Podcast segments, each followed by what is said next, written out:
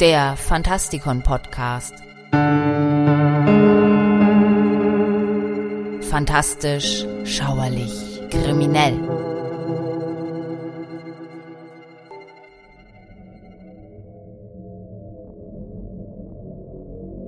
Der Ursprung der Geister und berühmte Darstellungen in der Literatur lautet der Titel der heutigen Sendung, zu der ich euch herzlich begrüße. Es handelt sich dabei um einen Themenschwerpunkt, der die Sendungen um das Spukhaus, den Vampir, die Schauerliteratur, den kopflosen Reiter usw. So erweitert. All diese Sendungen findet ihr auf fantastikon.de. Empfohlen sei außerdem die Sendung Die Welt bei Kerzenschein, in der es um das Erzählen als fantastische Tradition ganz allgemein geht. Seit der Mensch sich seiner selbst bewusst ist, scheint er sich auch der Geister bewusst zu sein. Das Konzept der Geister, aber auch der Geistergeschichten lässt sich bereits in den Anfängen der Menschheitsgeschichte finden und fasziniert uns seit Generationen. Ein Rascheln im Gebüsch, ein knarrendes Geräusch und die Angst, die sich mit unserem Überlebensinstinkt verbindet, lässt uns Dinge sehen oder fühlen, die vielleicht nicht da sind. Aber auch der Glaube, dass etwas jenseits des Todes existieren könnte, hält uns gefangen. Was wir heute als Geist interpretieren, hat seine Wurzeln in den Mythen und Überzeugungen der alten Kulturen. Gespenster waren und sind manchmal die Geister von Personen oder Tieren, die nach dem Tod des Körpers weiter existieren.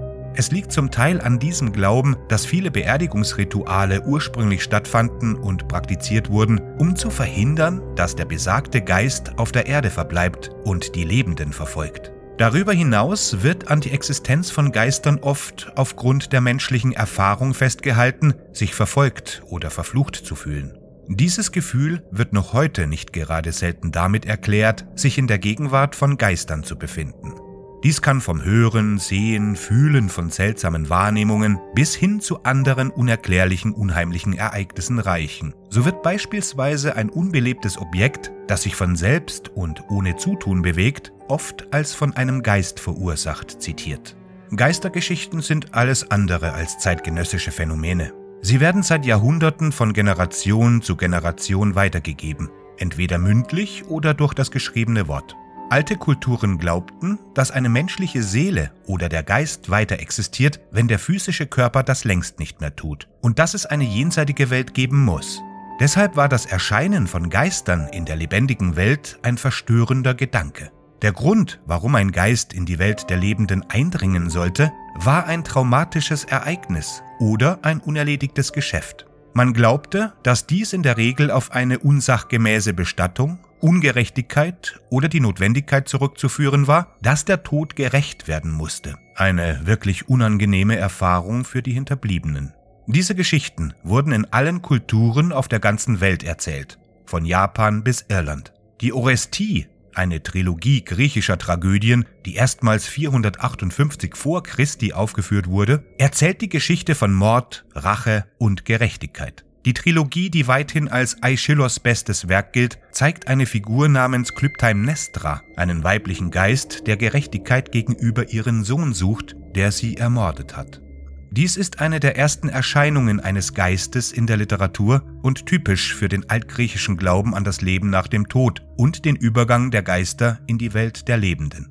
Plinius der Jüngere erzählte seine berühmte Geistergeschichte um 100 nach Christi und beweist damit, dass diese furchterregenden Geschichten seit mindestens 2000 Jahren alltäglich sind. Seine Geschichte handelt von einem gespenstischen alten Mann mit einem langen Bart und rasselnden Ketten, der in einem großen Haus in Athen herumspukt. Obwohl die Geschichte vor so langer Zeit erzählt wurde, enthält sie alle wichtigen Bestandteile einer klassischen Geistergeschichte unerklärliche Geräusche, Ruhelosigkeit und unheimliche Albträume.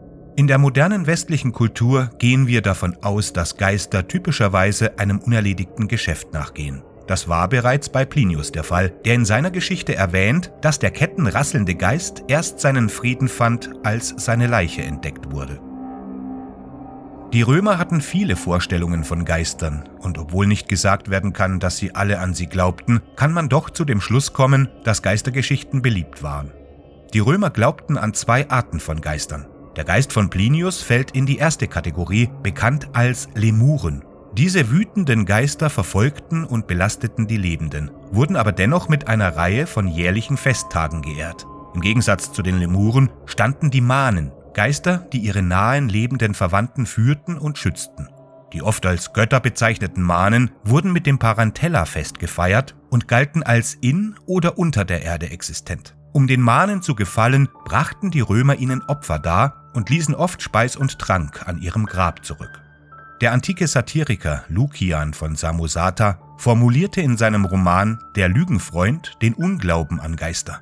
Lukian, geboren 120 nach Christi, war ein gelehrter Mann mit einem einzigartigen Sinn für Humor und nutzte seine akademischen Fähigkeiten, um seine Zeitgenossen zu verspotten. In diesem Roman zieht er von der Warte des gesunden Menschenverstandes und der Logik alle Register, um all jenen eins auszuwischen, die auch nur im entferntesten an das Übernatürliche glaubten. In seiner Geschichte erzählt Lukian von einer Figur namens Demokrit, die in einem Grab vor den Stadttoren haust, nur um zu beweisen, dass Friedhöfe nicht von Geistern heimgesucht werden. Er berichtet, dass junge Einheimische versuchten, Demokrit zu erschrecken, indem sie sich in schwarze Roben und Totenkopfmasken kleideten, aber trotz dieser effektiven Witze weigerte er sich, an das Übernatürliche zu glauben. Auch wenn Lukian ein entschiedener Ungläubiger gewesen sein mag, ist es interessant, auf seine klassische Idee des Aussehens eines Geistes hinzuweisen, weil diese bis heute Bestand hat. Ob er nun an Geister glaubte oder nicht, William Shakespeare war furchtlos in seinem Streben, sie zu einem integralen Bestandteil seiner Stücke zu machen.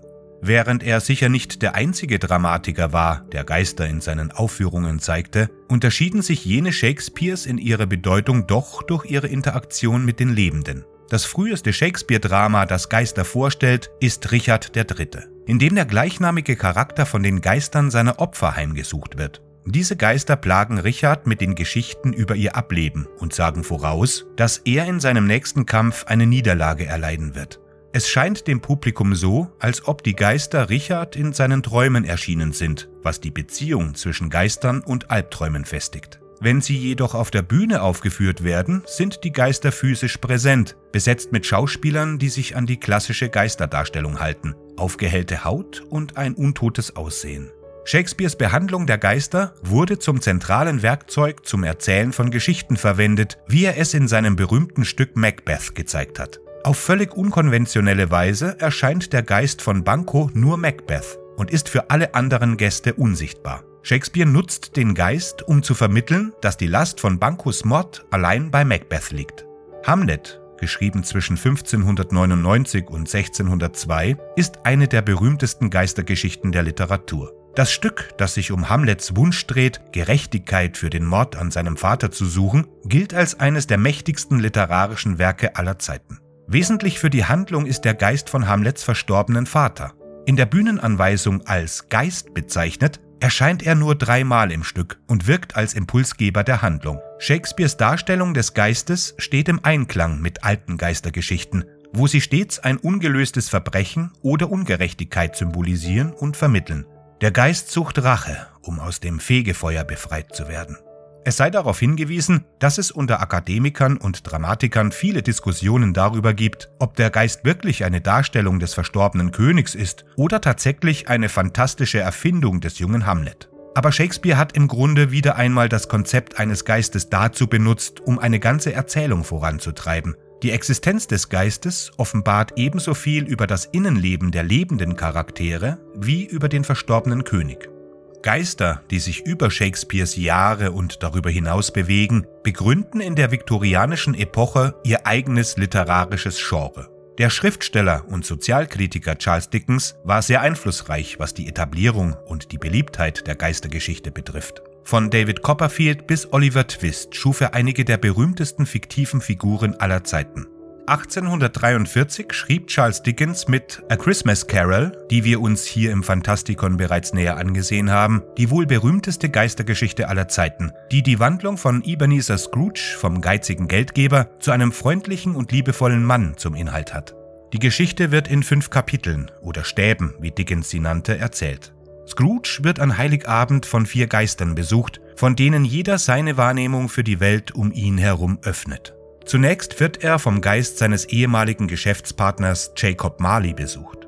In schweren Ketten dargestellt und von schweren Geldtruhen nach unten gezogen, versucht Marley Scrooge sein Schicksal zu zeigen, sollte er nicht seine gierigen und egoistischen Wege ändern.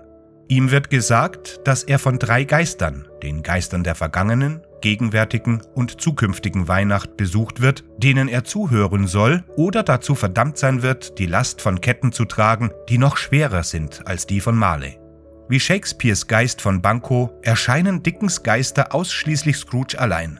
Die Erscheinungen reichen von einem unheimlichen kindlichen Mann bis hin zum phantomartigen Geist der zukünftigen Weihnacht. Charles Dickens selbst hatte ein persönliches Interesse an Geistern, wobei sein Freund und Biograf John Foster bemerkte, dass er leicht ganz vom Übernatürlichen hätte verzehrt werden können, wenn er nicht durch seinen eigenen gesunden Menschenverstand eingeschränkt worden wäre.